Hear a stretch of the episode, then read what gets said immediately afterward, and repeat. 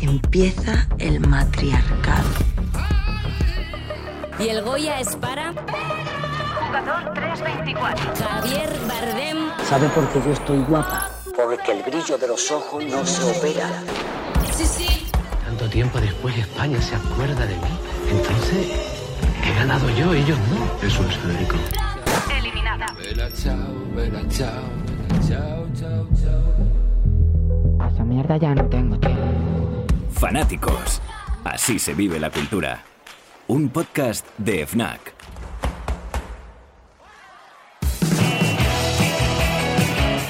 Hola a todos y bienvenidos de nuevo a Fanáticos, el podcast de FNAC para que vivas la cultura en el que hablamos con artistas, con escritores, creadores, de cómo viven ellos la cultura y de qué manera forma parte de su día a día. Hoy tenemos con nosotros a dos personas que han triunfado siendo muy jóvenes y queremos hablar con ellos sobre qué supone este boom y cómo lo han vivido. Por un lado, David Solans debutó en el cine con 14 años y con ese el primer papel fue nominado a los premios Gaudí y a Círculo de Escritores Cinematográficos como Mejor Actor Revelación.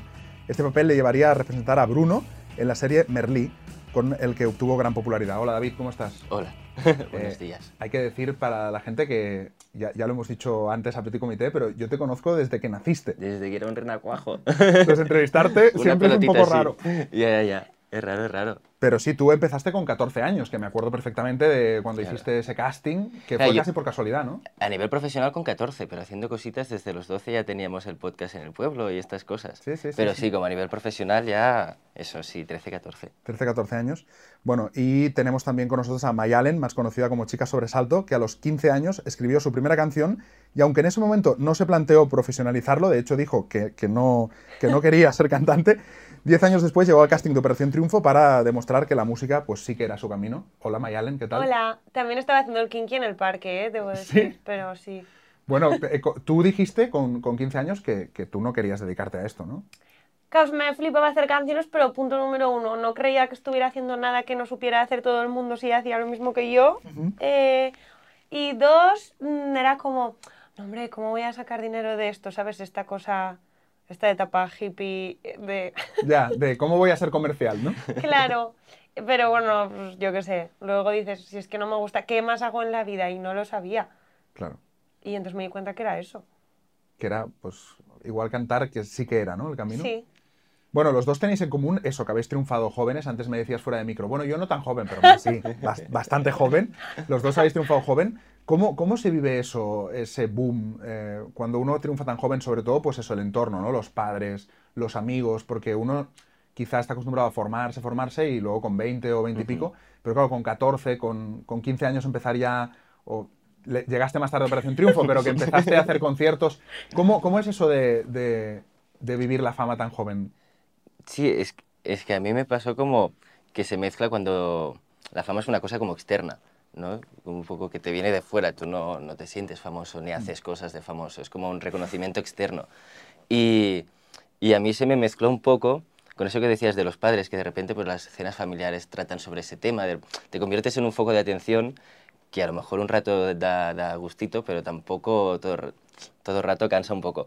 Y a mí se me juntó con esa cosa de cuando tú estás seguro de quién eres y tienes una identidad como forjada, cuando te vienen cosas de afuera, pues lo puedes llevar mejor. Pero cuando tu entorno también te está definiendo, ¿no? Esos 16, 18, 19 años, claro, todo eso te condiciona mucho porque entra a formar parte de tu identidad. Y entonces a mí ha sido como al ir pasando los años poco a poco, he ido viendo como, ahora ya estoy más seguro, no me molesta tanto todo lo que está pasando. Pero cuando eso forma parte de tu identidad, es raro. Y sobre todo en esa época que quieres que te dejen en paz, que quieres como liarla un poco, sí, claro. claro. Y de repente, pues que esté el foco de atención en ti, es curioso, pero también aprendes muchas cosas buenas, como te da...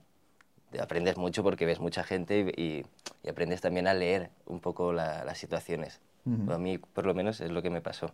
¿Y tú, Mayalen? O sea, yo con esa edad estaba haciendo conciertos en garitos. Bueno, Eh, no está mal, ¿eh? No está no, mal, ¿eh? no, porque los montaba yo. O sea, te quiero decir que Es donde se aprende, ¿no? Al final es lo que dice un poco David, ¿no? Que es, Sí. es donde te curtes, ¿no? sí, sí, un montón. O sea, al final cuando no te ayuda nadie, pues te toca mm, ver a ver cómo se hace y cagarla muchísimo.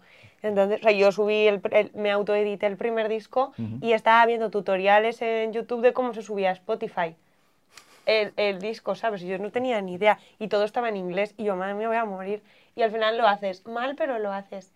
Y, mm, y los conciertos era muy guay porque venía como toda tu clase, toda tu familia, todo el mundo. Si te llevabas porcentaje de la barra, todos acababan piripis. Y es, es muy guay. O sea, también agradezco, veo a mis compis de OT que eran más pequeños y más pequeñas y aunque tiene cosas buenas y creo que también maduran como muy rápido, pues igual yo habría mejorado muchas cosas antes. Eh, también es verdad que agradezco esos años de mi vida haber estado así, con mi grupo de punk, con el otro de rock y con la guitarra para arriba y para abajo. Claro, porque si lo primero que haces, entiendo, eh, fuera Operación Triunfo, yo creo que eso te mete en una lavadora, ¿no? Un programa así, te, te tiene que poner en una lavadora que no sabes ni dónde estás, ¿no? A mí me habría petado la cabeza. O sea, yo con 25 años voy bien. Y aún así estaba más desequilibrada. Que, es que siempre me comparo un poco con Anne, porque como también es de Iruña y ella es al revés, entró con 18 y era como la primera vez que tocaba un micro en su vida, pues que la tía es una titana. O sea, es impresionante. Yo creo que no podría haber hecho lo que hizo ella. O sea, yo de la cabeza no estaba como ella, pero ni de palo. ¿Qué, qué, qué tal fue la experiencia en Operación Triunfo para ti? O sea, personalmente, cuando entraste en la academia, porque además vosotros tuvisteis la pandemia por, por en medio y os echaron, ¿no? O sea, Sí. Os dijeron para casa, o sea... Pero ¿qué tal fue la- el tiempo que estuviste? ¿Cómo viviste eso? Yo es que me lo pasé muy bien, porque al principio, al principio lo pasé fatal porque te meten allí y tienes un susto. Encima yo tenía mi trabajo, mi casa, mi perro, o sea, era, mi banda era como, no sé, de repente despegarme de todo eso fue heavy. Y te encuentras allá con las cámaras por todas partes, con, pues agobiada, la verdad. Pero eh, casi me echan al principio de todo el programa ¿Por? porque me nominaron, porque hice cante. Ah, no es que te echaran por hacer algo malo, es que te No, que podía haber sido, también podía haber sido. Eh, no, no, que me nominaron y casi me echan. Entonces, como yo me iba a ir, dije, bueno, esta semana lo, lo reviento, ¿sabes? Me la suda ya todo. Y luego, total, que me quedé.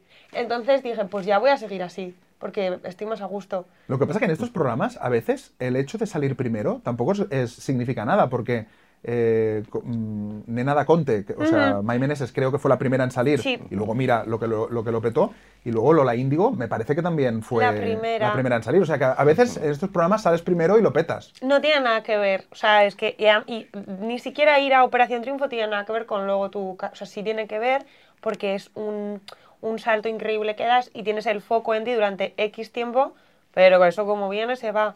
Por eso salir primera o salir última, yo creo que no tiene nada que ver. No tiene nada que ver. Te quieres quedar porque es divertido y te hacen la comida. No haces nada. De, de- de- yo flipaba con no tener que ir a trabajar. Me prometí a mí mismo que cada día a la noche iba a decir, otro día que no voy a limpiar. ¿Sabes? En O plan. sea, de agradecerlo. Claro, porque si no te acabas preocupando por tonterías. Que si mira este pelo que me han puesto o esta canción me queda no sé cómo. Yo decía, no voy a limpiar. y me hacen aquí todo. Tengo clases con gente increíble, gratis, no lo podrías hasta haber pagado en tu puñetera vida. Que por cierto, lo de la Academia de Operación Triunfo por dentro, ¿qué tal? O sea, ¿es divertida? ¿Dormíais? ¿No dormíais? Porque yo, si estuviera en esa academia, no creo que Súper durmiera divertido. mucho. Es como un campamento. Tienes 15 Claro. años otra vez. Yo me puse a currar pronto, no sé qué, como... Y de repente allí tienes 15 años otra vez. Claro. Entonces, o lo vives o te rayas por tonterías. Ahí tú eliges. Y lo peor que te puede pasar es que te pires. Entonces, a ver, si te lo tomas así, te lo pasas súper bien. No, no, claro, no, Las no. noches son increíblemente divertidas. Alguno colo comida. Teníamos merendola por la noche. Pues cosas muy, muy divertidas. Qué guay. Y, vo- y vosotros salisteis y volvisteis a entrar, Sí, aparecieron un día y nos dijeron, hay un virus ¿vale? Y os vais a casa. Os, os, en- os enterasteis de la pandemia de sorpresa. Sí, de Wow. un día, o sea, él nos lo dijeron el día anterior porque había una gala y no salimos como a hacer la gala en sí. Ajá.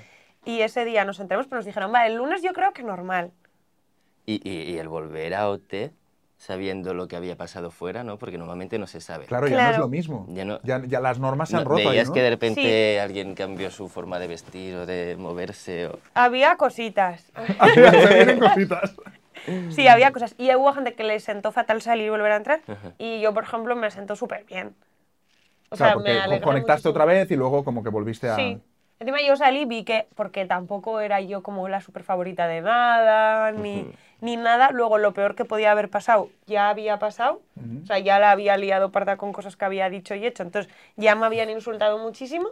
Entonces dije, bueno, ahora ya yo dentro... O sea, la gente está súper eh, jodida afuera con todo lo que está pasando y yo tengo como el privilegio de volver aquí y estar a gusto. Lo voy a vivir, luego ya salgo y me amargo lo que tenga que amargarme. Claro, y supongo que con un montón de medidas, ¿no? Mascarillas, profesores, Sí. tal, o sea que sería un, un, un OT muy raro también. Sí, era raro, no te podías abrazar, eh, bueno, y luego, o sea, realmente lo demás no nos sentó tan raro porque ya antes de la pandemia no te dejan hablar con la gente y así. Claro. Entonces, ya era raro de antes. Ya venía raro de casa. Yo lo que ¿no? peor pasé fue que llegamos y, y no estaba, en- había unas chicas en la recepción que eran la leche y no estaba clara que me encantaba. Mm. Y yo cuando llegué y vi que no estaba Clara, porque no sé si había dado positivo o bueno, no, es que no me acuerdo. Y yo, ¿dónde está Clara? Cuando volvió lloré, bueno, cosas de estas que igual falta gente y eso sí que te raya más. Ya, Pero si no, estábamos muy bien, ¿eh? Es de tener mucha suerte ya.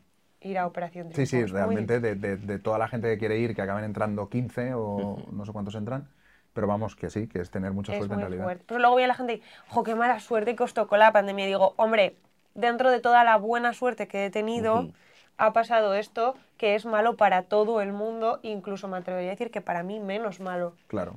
¿Sabes? O sea que, dentro, sí, claro, entonces, bueno, sí, depende cómo lo quieras mirar. claro. Más o menos lo que sería para ti Operación Triunfo fue para, para David el primer casting que, eh, que hizo con 14 años para hacer el hijo de Caín, que te llevó, te llevó después a, a Tarragona, ¿no? A Tarragona, sí. Es que a mí se me giró la castaña y a mis padres, que me siguen todavía más. Eh, Me, me gusta lo de mis padres que me siguen porque parece que sean followers. sí, no, no, no. que me En plan, en tengo un concierto, venimos. ¿no? Es como Claro, hombre, pero es la función de padre. Sí, pero no, no, no, es, no es una obligación y hay un límite también. Claro. Y, y ellos no tardaron mucho en ponerlo. Y em, no, yo vi un casting por internet y dije, hostia, yo quiero ver una peli, quiero ver el rodaje, pero ya está. Y, y mis padres me dijeron, bueno, te llevamos al casting a Tarragona. Yo no había hecho nunca esto en mi vida y me puse súper nervioso y me dijeron, ¿qué sabes hacer? Y yo dije, sé tocar el saxo. No toco el saxo. Pero mentira, claro. Era mentira. ¿Te sí, sí. inventaste que tocabas el saxo? Porque sonaba bien, no sé, dije, voy a ganar puntos como sea. Eh, no sé, estaba nervioso y dije eso, como la batería, el saxo, el piano, pero era mentira, para tocar la batería un poco. Y, y me llevaron, bueno, me llamaron y me dijeron, te queremos volver a ver, pero yo no sabía de qué iba la peli y tal. Y tú espero que no sea un saxofonista. No, no, yo, yo le dije a mis padres, como haya un saxo, en la, déjate el coche con el motor encendido, porque como haya un saxo yo me voy corriendo de aquí. Y no, no, al final no tuvo nada que ver. Pero sí, me llevaron, hicimos varias pruebas y luego pues salió la peli y me dijeron que era como el protagonista. Con José Coronado, nada menos. Como, sí, Julio Man- Claro, a mí me hacía ilusión Julio Manrique, porque era el que lo veía en TV3. José Sí. Coronado en aquel entonces eh, no conocía tanto su carrera. Y María Molins también estaba, bueno, había gente así como muy, muy interesante. Y, y me enviaron el guion y yo me quedé en shock y dije, no lo hago. No puedo aprenderme esto. No, no, no aprendérmelo, ¿cómo se actúa? Claro, ¿cómo se hace? Que habéis cogido a alguien que no sabe actuar. Leía y decía, tienes que decir te odio yo. Te odio. Es que no lo sé hacer. Y estaba súper rayado. Y al final me pusieron una coach y fueron, como me cogieron más por el perfil y luego ya trabajaron la parte de, de actor. Pero a mí me, me cogió como un vértigo de decir, ¿cómo se hace esto? Claro, ¿cómo, cómo lo vivías en el día a día? O sea, estando allí, Claro, ya con la coach allí- y tal, tú, tú fliparías, dirías, pero yo por qué Aquello estoy fue, aquí? fue un regalo de la vida, porque yo, yo estaba en el instituto, en segundo tercero de eso, que normalmente son como unos años que la gente está muy, Sí, rebelde, muy rebelde. rebelde, revolucionada, y yo me sentía como muy fuera de todo aquello, y me intentaba integrar, pero, pero, pero estaba fuera. Y yo pensaba que aquel era el mundo que me tocaría vivir. Yo pensaba que tal como eran las cosas allí, serían para siempre, que el chulo sería siempre el chulo, y que la chica guapa sería la que liga, y que el chico guapo no sé qué tal. Y luego poder salir del instituto con eso, 14, 15 años, y que te pongan la responsabilidad de un adulto de te tienes que levantar solo, tienes que trabajar, tienes que hacer esto, a mí me dio la vida. Y luego me iba a cenar con esta gente, con gente de 45, y hablábamos de otras cosas, y veía que la gente no se pegaba a golpes cuando pasaba un coche amarillo. Es como que, que había otra realidad. Y a mí aquello me sirvió para... Saqué las mejores notas de mi vida, las saqué cuando no fui a clase. Wow. Porque estaba contento. Y era como, que hay que estudiar historia? Bueno, vale, bueno, ya me lo sé, tira. Y eso, eso me... O sea, la motivación, ¿no? Al La final, o sea, motivación lo que hace, sí, el, el encontrar el... que si vas al instituto y te levantas cada día a las 8 y vas allí y te dan la chapa y no sé qué, luego te dicen estudia, ya, ¿qué vas a pues, estudiar? sí, sí. Pero si aprobar el examen significa que puedes seguir rodando una peli, te digo yo que apruebas. Claro. Y entonces fue también como esa, el, el ver que había un mundo que era muy distinto al que yo tenía al colegio. Y luego ya volví al colegio y era como, Tú puedes ser el chulo de la clase, pero fuera Pero no- yo soy el actor. Pero fuera no funciona El así. mundo no es así. Claro, el mundo no es me, así. me sirvió como una, una motivación muy fuerte y también el ver que yo era capaz de hacer algo. No que a veces parece que el instituto te machaca mucho de si suspendes, si no sé qué. Y de repente está en un sitio donde si la cagaba me decían, no pasa nada, vamos a volver a hacerlo. No como desde una cosa más Claro. humana. Es como que dices, eso- aquello que me están contando es más mentira que esto, ¿no? Claro, a mí me pasó esto, como que luego volví al instituto y dije, bueno, es un trámite de unos años, pero esto no es el mundo real. Hostia, qué bueno. ¿Sabes? Y la vida no funciona así, no se trabaja así, la gente no, no tiene esos vínculos. ¿Cómo molaría eh, que mucha gente, incluso gente que a lo mejor, por ejemplo, sufre bullying o tal, pudiera hacer este paréntesis, ver lo que realmente es la vida y decir, ah, bueno, vale, o sea, pasaré por aquí unos años, pero luego la vida es otra cosa, ¿no? Sí, sí, es que realmente el instituto es como una burbuja. Y creo que la parte buena de trabajar joven es que puedes salir un poco de allí. Y tenemos la, la- como la cosa de, decir que los jóvenes son jóvenes y son rebeldes y la lían y no hacen nada y no sé qué, y que hay que castigarlos y que hay que mano dura. Pero tú a un joven le pones a hacer lo que le gusta, igual que a ti cantar o a ti seguramente hacer podcast de... Y no, eh, y no es nada de todo esto, que es un Mm, tema de encontrar, yo creo, la, la motivación o darle ese espacio, toda esa energía que, que, que va acumulando ahí en un pupitre. Claro, más, más energía no significa energía mala, ¿no? Claro. Significa energía que hay que canalizar de alguna forma. Total. Y, y de pequeño, tú, mm, o sea, cuando tenías, no sé, más tipo 6, 7, 10 años, ¿tú querías ser actor? No. Ni te lo habías planteado. yo nunca. Claro, pero no- ni No, no. siquiera viéndolo, por- no por es que saber para mí el actor no sino- era, no era un oficio que existiera. Vale. Para mí Spiderman era Spiderman. Claro. Y el zorro era el zorro. No era un actor. ¿Sabes? Y yo quería, hacer, quería ser el zorro o Spiderman o, o gente así, pero yo no quería ser actor. Ya. Y Tú querías ser el personaje. Yo cuando llegué al primer rodaje dije, vaya bajona. Así se graban las pelis. Claro, soy yo. Soy yo. Así se graban las pelis, corta, plano, graba, no, coge esto así. Claro, yo vivía como en un mundo de la fantasía y a mí me encantaba el cine, me encantaba la música, pero lo de actor fue como... De hecho, yo creo que incluso siendo actor, tú no eres muy fan de ser actor, ¿no?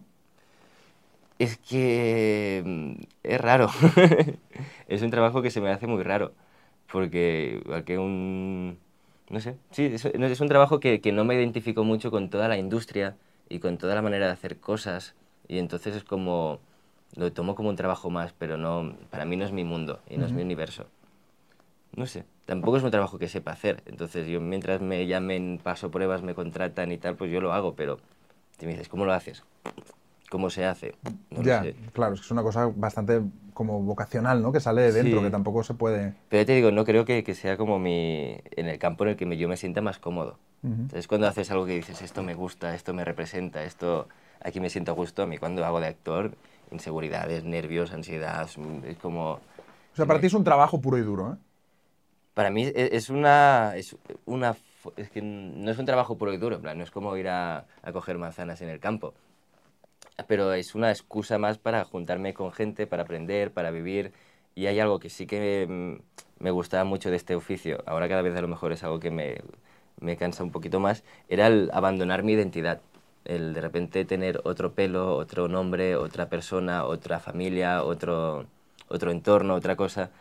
Y te das cuenta de que la persona que eres es una narrativa que te has contado tú, pero que se puede cambiar muy fácilmente. Mm. Y puede ser un borde asqueroso, o puede ser súper simpático, o puede ser un psicópata, o puede ser... Entonces entrar en ese juego, eh, por eso digo que para mí no es un trabajo más, porque me da como ese espacio de conocerme, como de terapia casi.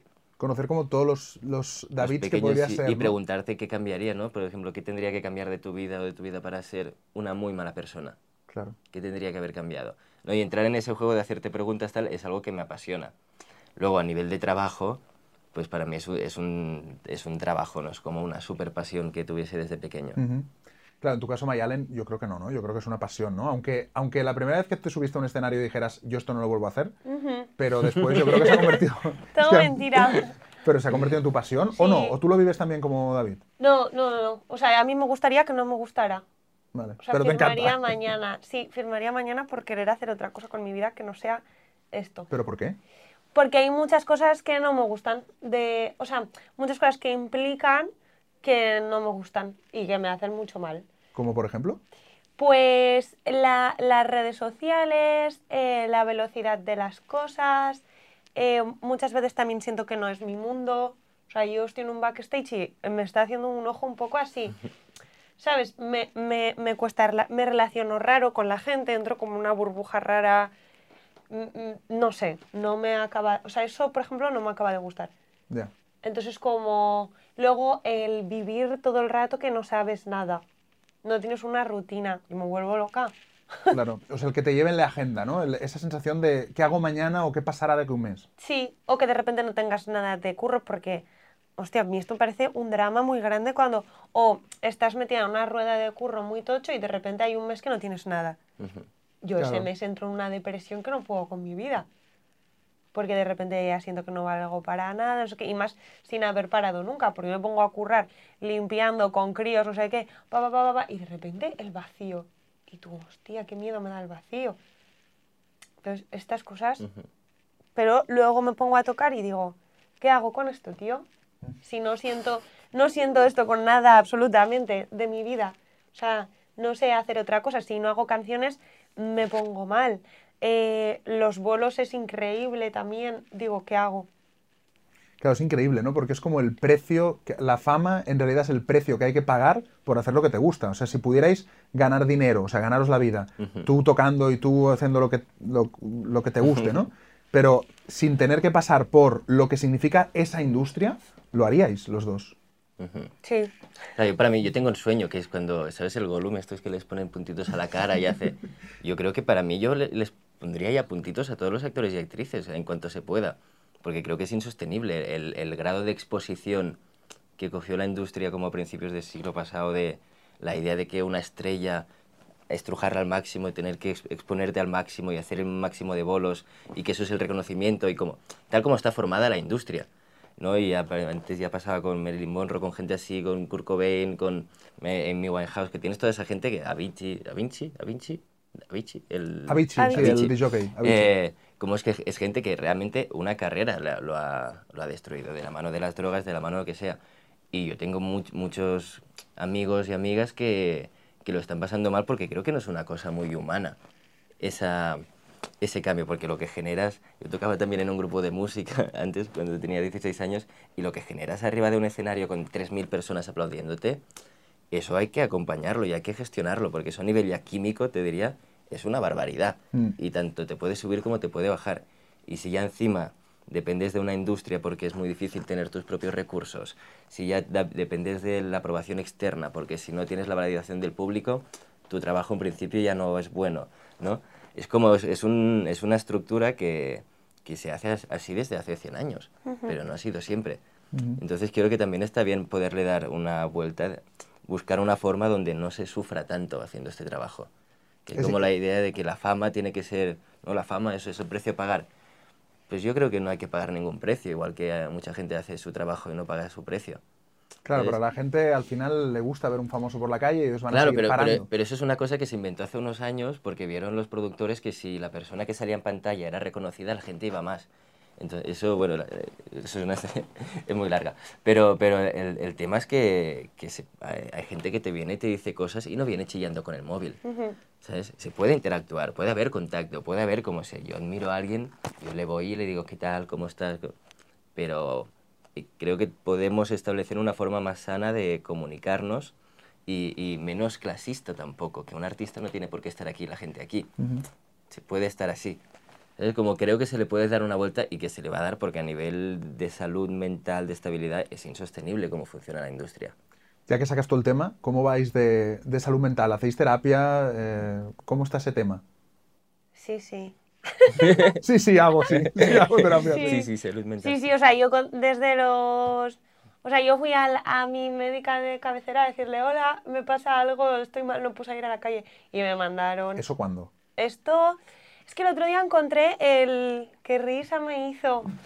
El... ¿Cómo se llama? Como el informe Sí, sí. el de informe salud médico. mental. Sí, sí. Hay un informe de salud mental, como un test. Claro, no, porque yo fui con agorafobia, en plan con una crisis tocha, entonces Vale. mítico que te sientan allá con eh, tres personas con bata y te hacen un informe. Y yo me inventé un término que ahora sería como esta cosa de paz de persona altamente sensible, que en su momento, bueno, yo no lo conocía o no existía, no lo sé, y yo me autodenominé a mí misma estímulo sensible, que hicimos un disco y todo que se llamaba así. Ah, qué bueno. ¿Y qué es estímulo sensible? Pues como fotosensible, pero con los estímulos. Vale, o sea que todo te afecta mucho. Claro, o sea, todo me, me, me, me saturaba, para bien y para mal. Entonces yo me inventé ese término y fui allá con toda mi jeta a decirles que era porque era estímulo sensible. Y lo pone en mi informe, tío. Y el tío mirando y Sí. yo esto no lo encuentro por ningún lado, pero Lo pone entre comillas.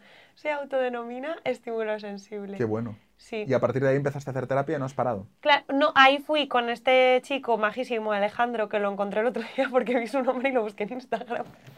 ¿Ves? Si al final las redes... Una friki, tío. Y, y luego cuando ya conseguí hacer vida normal paré porque tampoco lo podía pagar y cuando salí de OT dije, venga, venga, Otra vez. sí. De hecho fue gracias a Zahara, como muchas otras cosas, que me dijo, Mayalen igual, tal. Y me recomendó a Paula, una chica que es Mm. increíble. Mira, justamente Zara, que estuvo aquí también en el podcast de FNAC, eh, y nos habló también de, de su terapia y de, que, y de que muchas cosas de las que ha hecho eh, se las debe a su psicóloga y, bueno, en Mm. fin, o sea que... ¿Y tú, David?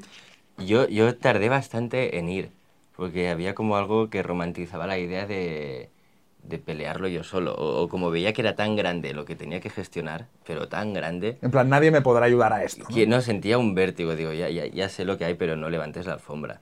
En Era como una sensación un poco así. Sí, porque también fue justo cuando salió Merlí que me cogió un poco de, de agorofobia, porque era la sensación esta de salir a la calle y saber que 5 de cada 10 personas saben quién eres. Y era como una sensación muy rara, y que te van mirando y tal, y se fue como creciendo.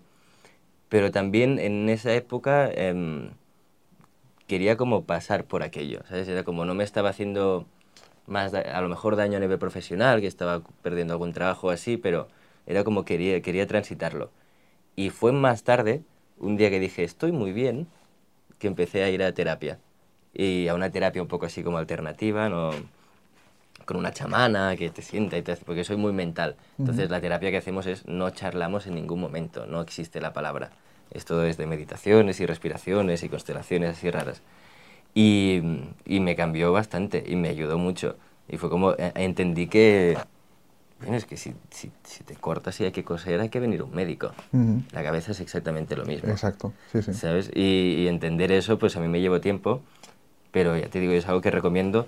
También, bueno, que son situaciones según las circunstancias, no todo el mundo se puede permitir ir a terapia de manera constante, pero yo sí que soy muy defensor de, no de ir constantemente, pero sí de ir a trabajar algo que te preocupe. Claro, estabas. eh, es que, claro, te, te escucho y, me vienen muchos recuerdos porque es que yo te conozco de, de hace mucho tiempo, ¿no? Eh, y, y estaba pensando, claro, al final los dos tenéis algo en común que habéis estado en programas que son muy boom. O sea, que no, que no es que habéis- hayáis ido triunfando poco a poco, porque tú, lo de Merlí fue un éxito de la Sí, noche sí. a la mañana eh, espectacular. Triunfó primero en TV3, luego se, se- se trajo también a, a nivel En la Sexta, en estatal, en la sexta sí. y tal. Que por cierto, eh, no hablaremos del doblaje. No. Eh, Pero, y tu Operación Triunfo, que ya sabemos lo que es, ¿no? Eh, claro, el hecho de estar en, un- en unos programas que de la noche a la mañana os conocía tanta gente, supongo que también cambia, ¿no? No es lo mismo una fama que, que va gradual que una fama Mm. que llega tan de golpe, ¿no? Eh, creo que en vuestro caso es más bestia, ¿no? Porque lo nuestro va saliendo capítulo a capítulo y vas viendo cómo reacciona la gente. Claro, Pero tú como es estás es encerrada, como- sí, desde que entras hasta que sales, Claro. es un poco paranoia. Pero es que me ha encantado lo que has dicho antes de que, no me acuerdo cómo lo has dicho, que es algo externo, o sea, que tú no te sientes famoso ni haces cosas de famoso, ni, o sea, lo que te extraña es que haya cambiado de pronto eh, tu entorno, o sea, lo que pasa fuera de ti, porque tú dices, encima yo salí de hotel, sé, cu- me fui ahí a casa de una tía mía porque no tenía ni piso en ese momento donde ir, me senté así en un sofá, claro, abres el Instagram y dices, madre mía, pero dejas el móvil ahí y tú estás igual. Claro, tú eres tú, claro, O es que sea, tú no te dices- sientes famoso. Claro, o sea, ¿qué pasa? Porque si llevo haciendo bolos no sé cuántos años peleándome para que venga alguien a verme y no viene nadie. Claro. Y ahora hay gente abajo de mi ventana y no lo puedo entender. Claro. Esto. Sí, no sé, yo oí una vez un cantante, no recuerdo quién, americano, que decía, eh, todos decís que, que- que he cambiado mucho y decís, sois vosotros los que habéis Sí. cambiado, ¿no? Plan, La yo- sensación es esta, yo creo. Y luego, pues, lo, o sea, eso que te ven. Ah, que te he visto aquí. Yo, yo siempre, o sea, ¿qué haces tú? ¿Sabes? No, yo estoy estudiando, no sé qué. Digo, Juan Macho, no podría yo estudiar eso en mi vida. O sea, Claro. soy la misma persona, igual de importante soy que cuando limpiaba la discográfica. Ujú. O sea, yo he limpiado la discográfica eh, en la que estoy ahora como artista y, y tenía ya el disco autoeditado y estoy tocando canciones que tocaba en ese momento. Por eso, lo eso es tanto- heavy también, ¿eh? no, no hay nada, o sea, yo siempre es que estoy muy contenta de, de que no se me olvidan esas cosas y si veo que se me olvidan un poco me las recuerdo. Ujú. ¿Y tú, David? Porque claro, lo de Merlí, yo- yo- la peli El hijo de Caín, hombre, sí, fue una peli con Coronado, sí, pero, pero no más fue... tranquilo, ¿no? En Hijo de Caín incluso me pidieron el DNI una vez, en plan, tú no eres David Solans. Y yo, que sí, dame tu DNI. Pero si eres tú quien quiere saberlo. Encima eso Eh, cuando fue, había redes sociales y así tan hardcore. No, no todavía, claro. También yo creo que hay una, hay una cosa que ha cambiado mucho en los últimos años, que es eh, la idea de que hay una cámara móvil. Porque es muy distinto que te vengan a decir algo, que te vengan a hablar, a que te saquen fotos. Claro, porque es como un trofeo, ¿no? De alguna forma te sientes No como solo, trofeo, no solo Quiero la trofeo, foto. sino como que es una prueba, es una cosa que existe, que alguien tiene, es una pérdida de, de la intimidad total. Que alguien te mire está bien, que alguien te saque una foto es otro tema, yo creo, para todo el mundo, ¿no? Ujú. Eh, y a- en mi caso yo fue como, re- recuerdo que salí a la calle un día que habían sacado el tercer capítulo a lo mejor y en una calle me, me miraron como, eso, 15, 16 personas. Y fue como, ay, eso no me gusta. Luego al llegar a una discoteca nos dejaron pasar gratis. Fue como, ay, Eso eso, sí me gusta. Eso. Luego fui a un sitio y me dijeron, ah, pues mira, te damos robeo. Ah, esto sí. Luego fui a otro sitio y habían como 200 personas en la puerta de mi casa. Yo, ¿ves? Esto no. Esto no. Y vas un poco como jugando, jugando con esto y, y vas viendo cosas que te gustan y cosas que no te gustan. Pero a mí lo que recuerdo que me petó más la cabeza, ahora que hablábamos de cómo reacciona el entorno, era que yo me iba un día a cenar a un sitio y mi prima, que vivía en otro pueblo, me decía, ¿has ido a cenar a ese sitio? Y yo, ¿Cómo lo sabes? No, porque una amiga lo ha pasado por el grupo de la uni, que lo ha pasado a su hermana, que tienen un grupo con la colla de no sé qué, y que solo he dicho a tu prima que también está en ese grupo yo. Y todo lo que hacía tenía esa repercusión. Claro. Si me besaba con alguien, si me iba en un sitio... Claro, es muy raro saber que lo que tú haces, ¿no? Que la gente son como altavoces constantes. Y fue como esa sensación, yo la recuerdo como rarísima. Claro, ya ni siquiera en redes, sino que sabes que se están pasando por grupos de WhatsApp. Sí, por grupos de La WhatsApp de que cosas que haces, cosas que dices, cosas que eso ahora si me pasara, diría tú mismo, es lo que quieras. Pero cuando tienes 18 años es, eh, es, es una Te cosa... afecta, claro. Te afecta, te afecta porque es como, ay, ¿pero qué dicen? ¿Pero qué hacen? ¿No? Estás mucho más insegura de las cosas. Y luego las comidas familiares, que eso no sé si te pasó de...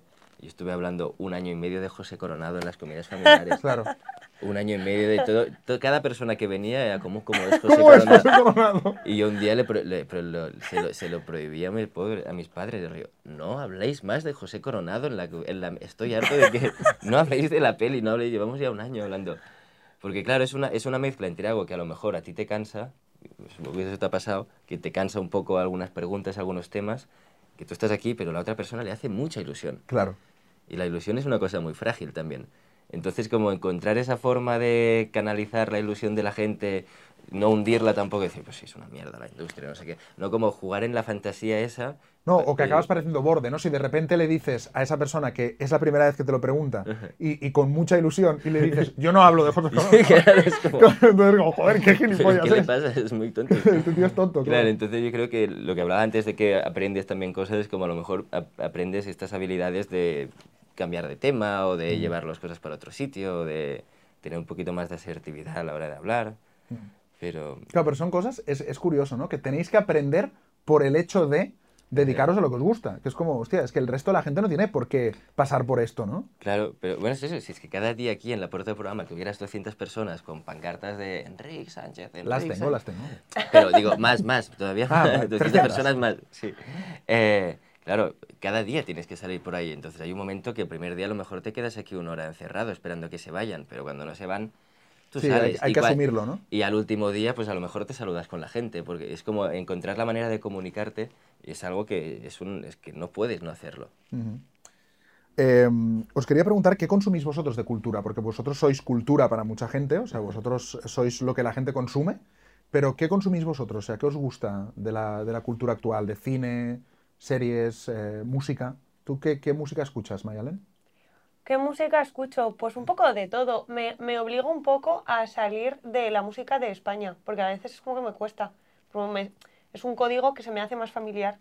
Entonces, a veces como que me obligo. Tengo como mis indispensables, que serían para mí mismo, pues Arcade Fire, que es una cosa que me vuelve muy loca. Tame Impala, eh, Face, Regina Spector y así. Pero es como que enseguida eh, vuelvo a Love of Lesbian y digo, ya estoy en casa. Claro, es que los of lesbian siempre es estar en casa. Sí, sí, sí. Y, y no lo sé, pues un poco así. Lo que hago poco es ver pelis, me doy cuenta.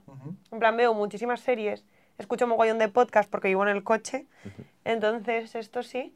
Pero luego la peña se pone a hablar de pelis y no me sé pelis súper famosas como de culto que digo, ay Dios mío, no, no, no la he visto, lo siento. Claro, pero es curioso cómo ha cambiado también la cultura, ¿no? Que antes la gente iba al cine y ahora tenemos todos un cine en casa que se llama Netflix y, y ahí vemos series, pero ya no... Sí, pero yo creo que es... Hay una cosa que creo que por suerte en la música no ha pasado tanto, que para mí e- el arte es una cosa colectiva en todo momento. Y creo que la- lo bueno de, de ver una serie que sale un lunes y hasta el lunes siguiente no hay otro capítulo, es el hecho de que durante esa semana la gente lo comparte, lo comenta, y ahí es donde tiene sentido la serie o la peli. ¿no? Igual que cuando salió T, que la gente luego estaba semanas hablando, o cuando sale un disco o un movimiento de música que la gente lo comparte. Entonces yo creo que es, esa idea de ver arte de manera individual eh, está bien, pero es, no es lo mismo. No es lo mismo en una sala de teatro llena o un cine lleno con gente que está, se está poniendo de acuerdo en una emoción y está, está viviendo lo mismo y está como se respira otra cosa, es muy distinto. Claro, es como no es lo mismo casa, ver ¿no? un concierto, no es lo mismo ver un concierto que o bailar en una discoteca que bailar tú solo en casa. Claro. Bailar en casa está bien, pero no se puede sustituir una por otra. Y creo que en el cine y en las series como que no nos estamos dando cuenta de la importancia, porque es una pantalla y no hay, no hay alguien vivo ahí arriba, la importancia de que tiene el- el- el- la audiencia, que es un grupo, y también tiene una, una parte de que una peli funcione. Claro, sí, sí, totalmente. Es como escuchar un disco en casa. La, la comparación de ver una serie en Netflix es como escuchar una serie en un disco en casa o ir a un concierto, que evidentemente no tiene nada que ver, ¿no? La, la energía que se mueve allí. Yo es que ahí tengo un problema y es que, es, es que esto es súper fatal que lo diga, pero la gente me molesta muchísimo. tío. Ah, muy bien, está muy bien. Yo digo eso y no voy al cine, ¿eh? O sea, el de al lado con las patatas, eh, no sé qué, en los bolos siempre... Ya, es que siempre me toca la persona más idiota que... Y seguramente no, lo mismo soy yo la más idiota del bolo. Pero hay veces, hay cosas que me gusta más consumirlas en casa, tío. Está fatal esto, ¿no? No, no, No, pero- Yo te digo, yo lo veo, yo lo veo en casa, pero intento que sea como compartido. Ya. O sea, de rollo, ¿has visto esta peli? O sea, No, pues- luego hablar con gente de, sí, de, de, las de cosas, qué te ha parecido sí. y esta escena y no sé qué. Y si no la has visto, pues la miramos otra vez. Y me vuelvo a Esto ver la sí. peli ocho veces por verla con distinta... Como intentar que sea algo un poco colectivo. A Mm. mí también eh, soy millennial y me gusta la comodidad de estar en casa con el chándal y no sé qué, la peli, que si la quiero parar para ir a hacer no sé qué. Es que estas Sí, cosas están bien. que el ritual del cine es una fantasía, pero también somos hijas de nuestro tiempo. Y nos da también un poco la sensación de que ya somos todos, o sea, que no aguantamos ya dos horas de peli. O sea, yo no sé si os pasa, pero yo soy de los, y yo soy bastante más mayor que vosotros, y soy de los que eh, está viendo la peli en el cine y ya no puede no mirar el móvil dos veces en una peli de dos horas o de hora y media. Pero si la peli es buena, ¿también te pasa? No. Es que yo Creo que no. Yo creo que ha empeorado la calidad de, del arte. Y de- no, no toda, hay cosas muy buenas. Sí, si consigue meterte en la peli, Sí. creo que no, no necesito tanto el, el- lo exterior. Claro. Que por cierto, el tema de redes sociales os quería preguntar, aparte de la, la cosa como más de exposición que tenéis vosotros, como consumidores de redes sociales, eh, ¿cómo, cómo estáis? Porque yo estoy notando últimamente mucha gente un poco agotada ya de las redes sociales, como ya diciendo, esto ya se está agotando un poquito, ¿no? Sí, yo ayer estaba hablando con, con gente, de hecho eh, estaba Ainhoa Buitrago que hace unas canciones increíbles y vino y estuvimos hablando de las redes sociales en plan, yo hay veces que no puedo más, quiero hacer canciones y si me canso mucho en las redes sociales, luego yo no tengo mi energía para hacer canciones. Claro, es otro oficio al final, ¿no? Sí, eso es, es que es otro oficio. Pero luego hay gente que se dedica a redes que me encanta y es verdad que yo misma cuando paran digo, ¡jo, tío! y luego digo, a ver, Mayalen, claro, es que estará de vacaciones, ¿sabes? Claro. Porque Esperanza Gracia no puede subir para mí 300 vídeos al día con lo que yo me río. Bueno, pues no es así la vida, ¿sabes? Claro.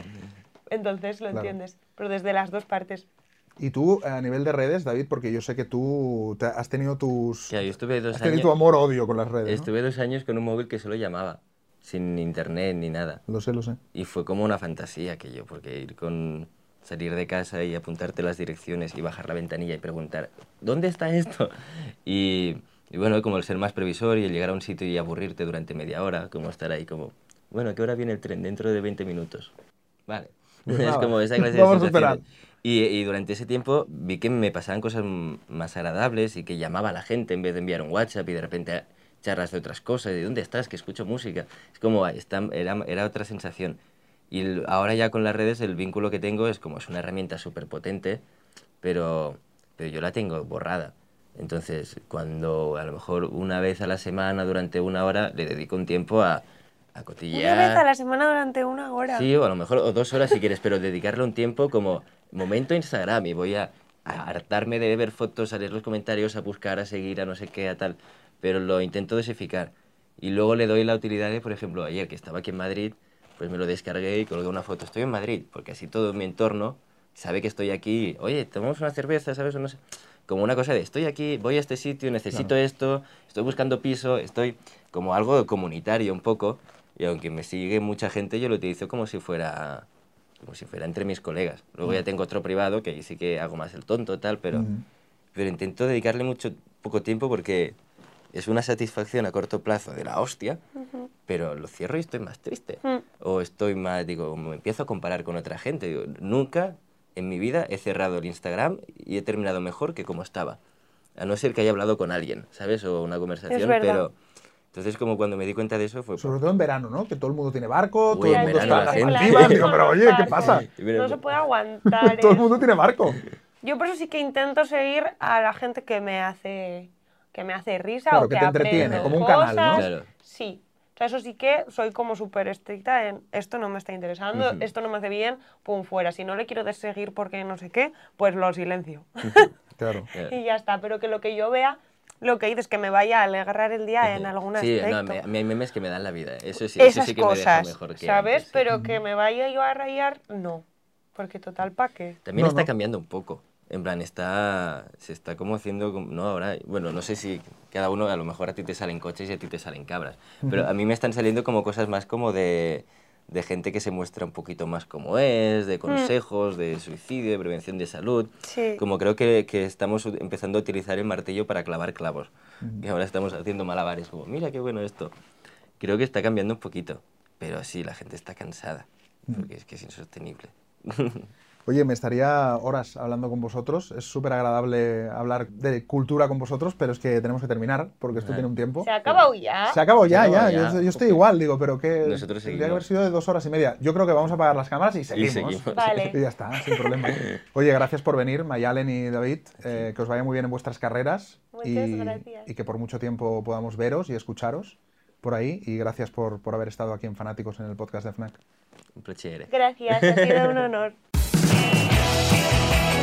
La Forte, Putos Modernos, Marwan, Anchiñe Mendizábal, Tanchungueiras y Camela, sí, Camela, son algunos de los nombres más destacados de la agenda cultural de FNAC este principio de otoño. Además, FNAC está en el Festival de Sitges a principios de octubre y Alex de la Iglesia presentará ahí su último libro. Puedes consultar todos los eventos en culturafnac.es o mediante las agendas físicas en tienda.